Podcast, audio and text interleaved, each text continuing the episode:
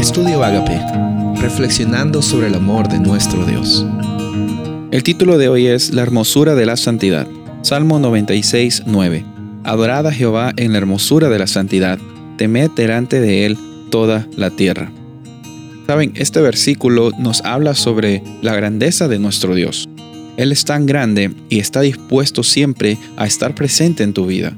La grandeza de Dios, que se llama el concepto teológico que se llama la trascendencia de Dios, es un, un concepto muy hermoso. En la Biblia vemos vez tras vez de que Dios en cada momento quiere involucrarse con el ser humano.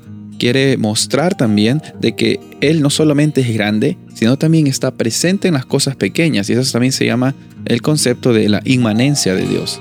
Cómo es que Dios, siendo tan grande, siendo tan poderoso, siendo tan omnisapiente, omnipotente, decide también estar en tu día a día, en mi día a día. Son una de las eh, totalmente eh, paradojas que estamos viviendo, pero es una realidad que nos trae aliento incluso en los momentos más difíciles que podamos pasar. Cuando el versículo nos dice aquí, adorad a Jehová en la hermosura de la santidad, hay que reconocer que Dios es el que creó las cosas hermosas. Como dijimos también anteriormente, la naturaleza es un libro hermoso que testifica de que Dios es un Dios de amor. Y al mismo tiempo, Él también creó cosas muy hermosas. Él te creó a ti, Él me creó a mí. Nos creó con un propósito de mostrar la hermosura que nosotros recibimos al ser llamados hijos e hijas de Dios. Este mundo tiene diferentes estándares de belleza, de hermosura.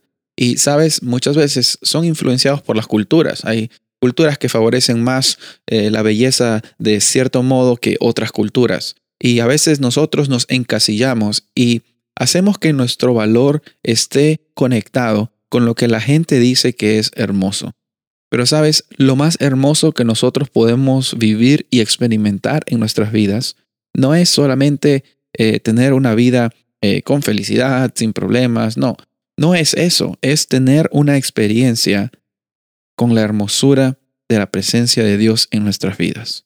Así como dice Salmo 96.9, dice, adorad en la hermosura de la santidad estamos también llamados a reconocer que Dios es santo y Dios también es hermoso. Y esa experiencia hermosa que tú tienes con Dios al arrodillarte, al conversar con Él, al leer de su palabra, es una experiencia que no se puede explicar con palabras, pero sí se puede vivir por las experiencias que Él está causando en tu vida.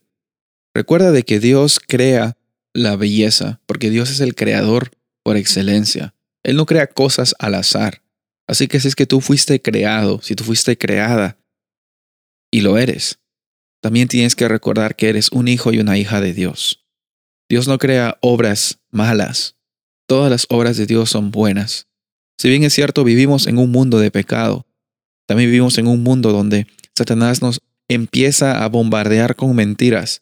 La realidad es de que tú eres más grande que lo que la sociedad dice de ti.